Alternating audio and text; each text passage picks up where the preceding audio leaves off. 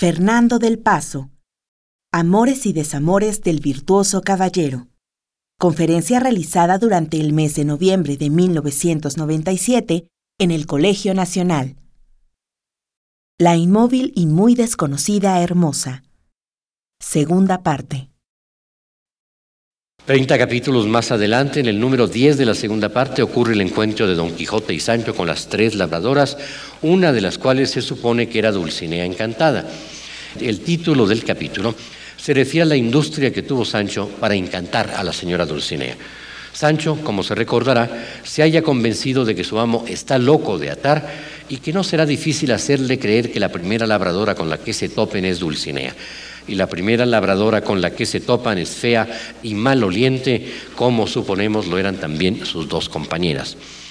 Esta nueva Dulcinea representa otra modalidad de encantamiento, ya que tan labrador es Aldonza como ella, de manera que no se trata de una transformación de la esencia del personaje, sino solo de su apariencia física, lo cual desde luego no le importa a Don Quijote, porque de todos modos para él se trata de una maldad de algún encantador y no le estorba a los lectores porque la narración no admitiría que Sancho se encontrara una labradora hermosa. Mientras más fea, mejor y más creíble la mentira para Don Quijote. La siguiente Dulcinea es una Dulcinea sin cara, la que Don Quijote dice haber visto en la cueva de Montesinos. Es el propio Montesinos, cuenta, quien le mostró tres labradoras, dice que por aquellos amenísimos campos iban saltando como cabras. En una de ellas reconoce, agrega, a la sin par Dulcinea del Toboso, y cuando Sancho le pregunta cómo la reconoció, Don Quijote le contesta que por usar los mismos vestidos que traía cuando tú me la mostraste.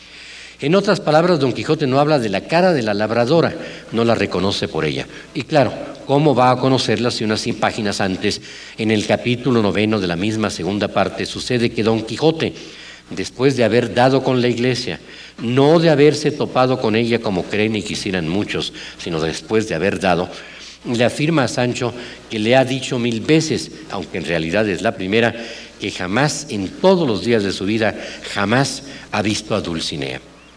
Contradicción que se agrava un tanto cuando en el capítulo 32 afirma, yo soy enamorado nomás porque es forzoso que los caballeros andantes lo sean. Si bien muchas páginas antes deja la puerta abierta para que cada lector opine lo que desee de la verdad o mentira de su enamoramiento y de la propia existencia de Dulcinea, ya que le advierte a Sancho que no debe pensar que las Amarilis, las Silvias, las Dianas y las Galateas, dice, fueron verdaderamente de carne y hueso, puesto que las más se las cingen, aunque debió haber dicho los más se las cingen, por dar sujeto a sus versos. O sea que los caballeros andantes las inventaban. La última aparición de Dulcinea, o quizás debería decir la aparición de la última Dulcinea, es la más perturbadora de todas, tanto para Don Quijote como pienso para los lectores que se han encariñado con el personaje. Se trata en realidad de dos Dulcineas. Primero de una Dulcinea inmóvil que no abre la boca, después de una Dulcinea dinámica que sí abre la boca y en cuanto la abre rompe su encanto y se transforma en la bella y la bestia que cohabitan en el mismo cuerpo. El escenario es la casa de los duques y esta vez la broma ha sido urdida por el mayordomo. El título del capítulo, el 35 de la segunda parte, nos indica que en esa ocasión Don Quijote tiene noticia del desencanto de Dulcinea. Pero tal desencanto no tiene lugar. Dulcinea representada por un joven paje de los duques disfrazado de mujer que viaja en un levantado trono erigido sobre un carro escoltado por una docena de disciplinantes, albos como la nieve, todos con sus hachas encendidas. Hay música de chirimías, arpas y laúdes, y Dulcinea descrita como una argentada ninfa, viste mil velos de tela de plata, brillando por todos ellos infinitas hojas de argentería de oro, y tiene la cara cubierta, dice Cervantes, con un transparente y delicado sendal, de modo que sin impedirlo sus lisos, por entre ellos se descubría un hermosísimo rostro de doncella. Enseguida Merlín, la muerte viva, recita los versos en los que señala que Dulcinea recobrará su estado primo solo cuando Sancho se haya propinado los 3.300 azotes en las posaderas y al negarse el escudero a hacerlo, y tras el regaño de Don Quijote, quien lo amenaza con arrancarle el alma, la Dulcinea se pone de pie, se descubre el rostro, dice Cervantes, que a todos apareció más que demasiadamente hermoso, y une sus improperios a los de Don Quijote. Por supuesto, muchos de estos y otros de nuestros contra Sancho Panza son sin duda cómicos, no solo para nosotros, los lectores de hoy en día, sino también para los lectores pasados. Pero el caso es que se supone que Sancho Panza no lo sabía entonces y no lo supo nunca. El escudero no tenía más remedio que tomarlos con toda seriedad. Y entramos en el meollo de la cuestión. Lo que dice Dulcinea lo dice para usar las palabras de Cervantes con un desenfado varonil y con una voz no muy adamada, o sea, no muy de dama. Es decir, se descubre que se trata de un joven. De nuevo el encanto se rompe cuando el personaje comienza a hablar. Lo que resulta más sorprendente, sin embargo, es que Don Quijote no se asombra de este hecho. Nadie en realidad parece asombrarse. Y tras el discurso del paje le dice al duque Don Quijote, Dulcinea ha dicho la verdad. Cuando por fin Sancho da avisos de ceder, Merlín le dice que tiene que decidirse en ese momento, de lo contrario, Dulcinea, dice Merlín, volverá a la cueva de Montesinos y a su prístino estado de labradora. La confusión entre las diversas Dulcineas alcanza aquí su apogeo. Por una parte, en sus versos dice Merlín haberse condolido de la transformación de Dulcinea de gentil dama en rústica aldeana. Se refiere, claro, a la labradora que Sancho le mostró a Don Quijote pero como no habla de su fealdad, la descripción rústica labradora le viene como anillo al dedo a la olvidada don San Lorenzo, que eso era y no más Dulcinea en estado primo o prístino, o sea, la moza del Toboso, cuyo cuerpo fue la materia prima con la que el caballero modeló a su dama. Dije que Dulcinea, es decir, el paje que la representaba, venía sentada en un trono. Así fue, pero nadie antes de que Don Quijote afirme dice la verdad Dulcinea, nadie presenta al paje como tal. Por supuesto, todos los lectores pensamos a partir de la mágica y majestática aparición que la broma consiste en hacerle creer a Don Quijote que esa es la Dulcinea princesa, la Dulcinea bella entre las bellas, y uno supone que el caballero se tragará el anzuelo de inmediato. Y no, esa Dulcinea, por el hecho de ser un joven, no es una Dulcinea hombruna, como afirman algunos despistados autores.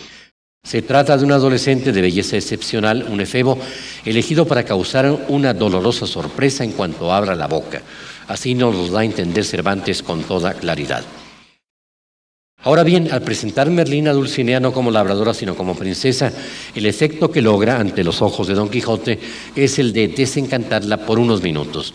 Y Don Quijote la acepta como tal, sin plantear la menor duda, a pesar de su afirmación anterior, en el sentido de que nunca antes había visto a su señora.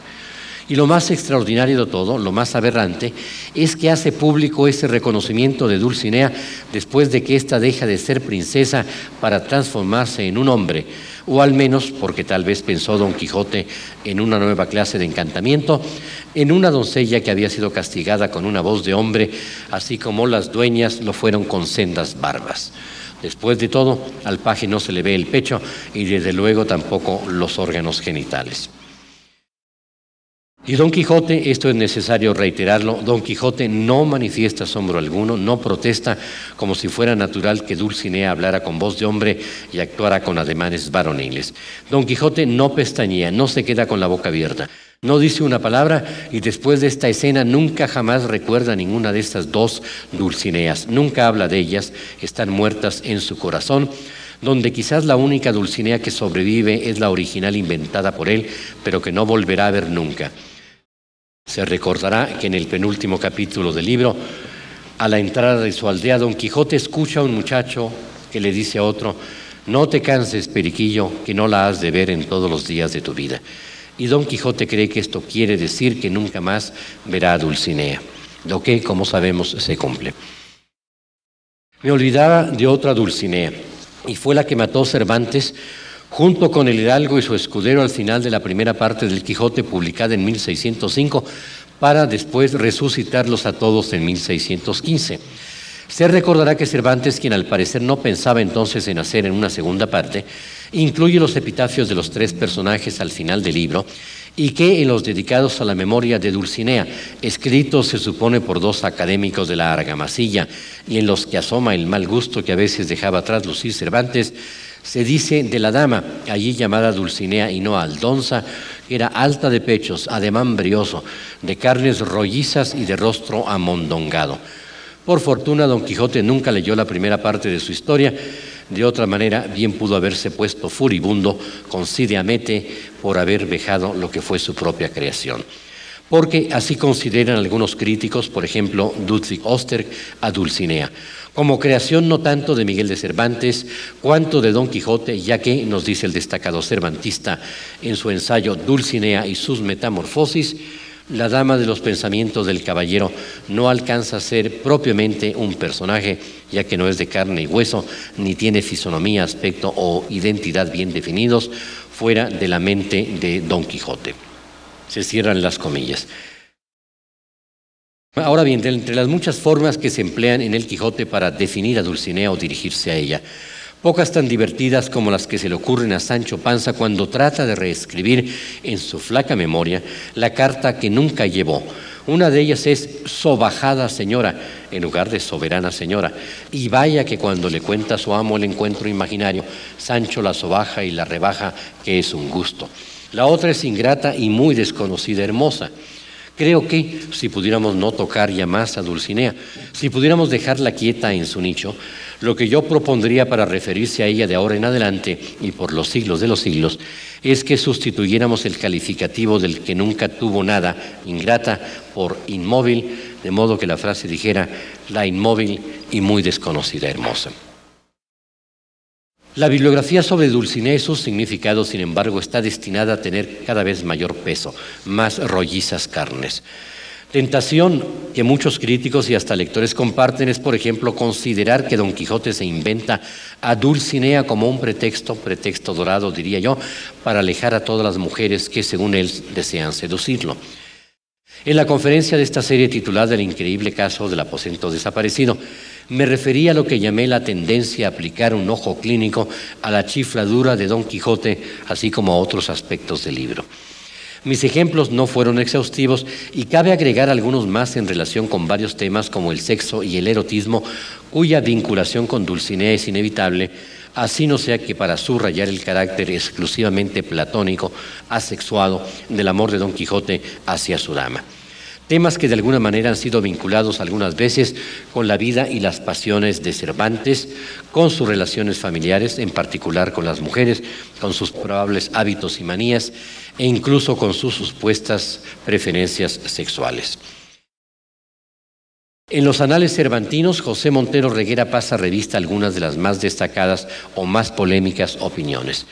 Entre ellas las de Rainer Rutkowski, quien señala que El Quijote es una obra esencialmente misógina y antifeminista, y la de la eminente cervantista Ruth El Zafar, quien, dice el ensayista, ha desarrollado la posible presencia en la locura de Don Quijote de lo que el crítico norteamericano Erich Neumann ha denominado el arquetípico hijo héroe de la Virgen Madre, Madre de Dios se entiende, lo que nos lleva de nuevo al terreno de la Virgen Dulcinea. Cita también nuestro ensayista la posición de John T. Cole, quien quiere descubrir un símbolo de lo que considera la impotencia de Don Quijote en su lanza rota. Y la de Carol B. Johnson, quien gracias a una opinión muy original y divertida, coloca sobre el tablero a otra Dulcinea más también muy desconocida, ya que según el, el Don Quijote, o sea Alonso Quijano más bien, no se vuelve loco por los libros, sino que lee los libros en un esfuerzo por no volverse loco y huye de su casa no en busca de Aldonza Lorenzo, sino por huir de su sobrina de la que está enamorado en secreto. No se extiende mucho el ensayista Reguera en el laborioso y amplio estudio de Louis Combé, llamado Cervantes o las incertidumbres del deseo, una aproximación psicoestructural de la obra de Cervantes.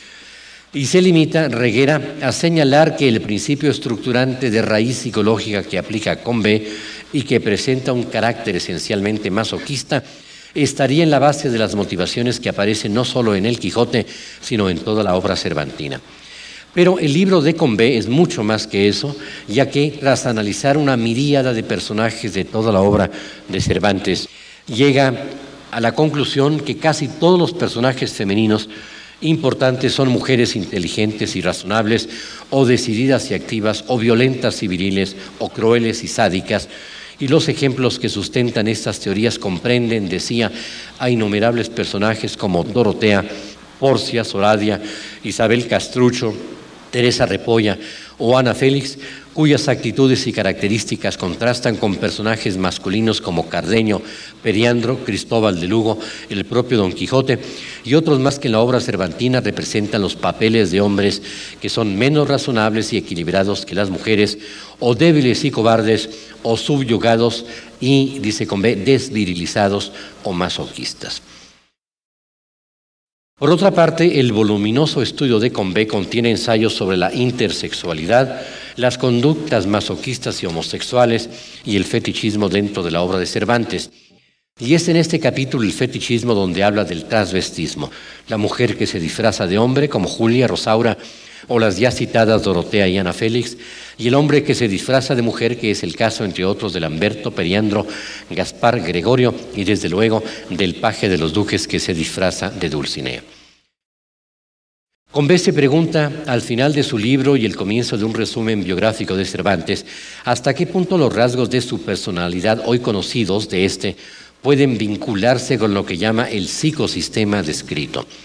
Y se responde él mismo al sugerir cierta correspondencia entre esos temas y las desventuras y fracasos de Cervantes, su carácter maldiciente, su pobre relación con su padre, don Rodrigo, que era sordo como una tapia y malogrado, y la fuerte presencia de su madre, doña Leonor, la cual, dice con B, comillas, sin duda pertenecía a la raza de esas mujeres dominadoras de quienes conocemos el papel que desempeñan en la génesis de la impotencia, el masoquismo y la homosexualidad del hijo. Se cierran las comillas. La probable homosexualidad de Miguel de Cervantes Saavedra es un tema del cual desde hace un tiempo sus biógrafos y algunos de sus estudiosos no pueden escapar. Son los cinco años de cautiverio que Cervantes pasó en Argel los que han dado pauta para ciertas suposiciones en ese sentido. Los biógrafos señalan que, siendo el amo de Cervantes Hassan Baja, un hombre notorio tanto por su sadismo como por su homosexualidad, es extraño que Cervantes haya sobrevivido a cuatro intentos de fuga, ya que estos intentos con frecuencia eran castigados con la muerte por empalamiento. Jean Canavallo, por ejemplo, dice que lo que llama el dossier psicobiográfico de Cervantes tal vez, dice, revele tendencias masoquistas o incluso una homosexualidad latente. Y se ocupa Canavallo de la posible relación que tuvo Cervantes con Hassan Baja. Louis Convé con discreción nos dice que la relación entre Cervantes y Hassan pudo inconscientemente haber sido más compleja de lo que se piensa en general. Por su parte, en Cervantes y la Berbería, Emilio Sola, a pesar de lamentarse de que últimamente dice lo mismo que en el siglo XIX, los cervantistas se esforzaron por encontrarle a Cervantes novias napolitanas o berberiscas, hoy parece que se ha puesto de moda buscarle novios, comillas se cierran. Y a pesar también de que el móvil económico, o sea, la esperanza de obtener un buen rescate por Cervantes, pudo haber sido el factor que le salvara la vida, se explaya Emilio Sola en el tema e insinúa la posibilidad de que Cervantes haya sido un garzón o bardaje, o sea, el sujeto paciente en una relación homosexual, y Hassan el bujarrón o sujeto activo. A su vez, Sola cita a otros autores como R. Rossi y François Smantar, que exploran esta y otras teorías que podrían proporcionar indicios sobre la posible homosexualidad o la bisexualidad del manco de Lepanto. Sin embargo, ni Sola ni Canavallo se refieren a otro personaje que conoció Cervantes que reforzaría la hipótesis, el cardenal Aquaviva.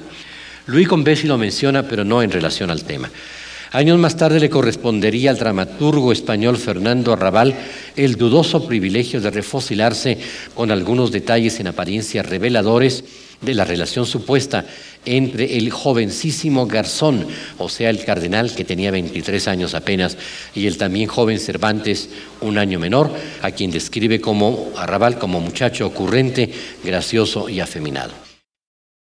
Arrabal, en su obra Un esclavo llamado Cervantes, además de mencionar a Hassan y de endilgarle a Cervantes otros amantes como un tabernero y un bailarín que, dice, le permitió descubrir laberintos, infiernos y edenes de sexualidad, Además, decía, Arrabal nos cuenta en una prosa cuya sintaxis de la primera a la última página petulantísima es lo que hacía nuestro autor al lado del príncipe de la iglesia, cuyo ostentoso afeminamiento andaba en lenguas de todos.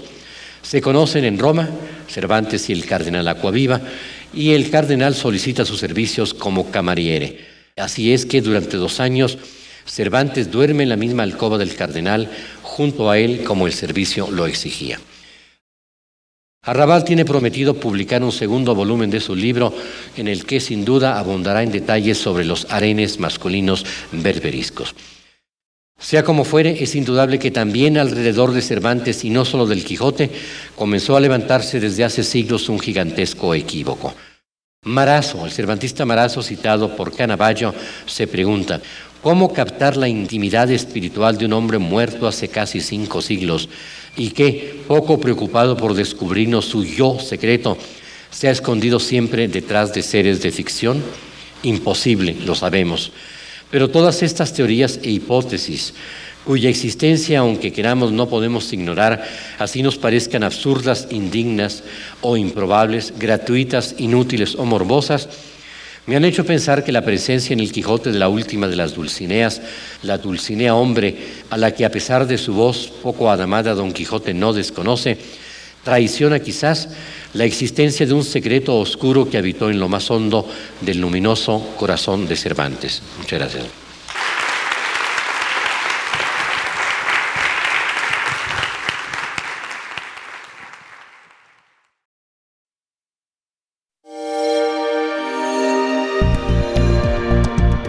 Descarga Cultura. Descarga Cultura. Punto UNAM.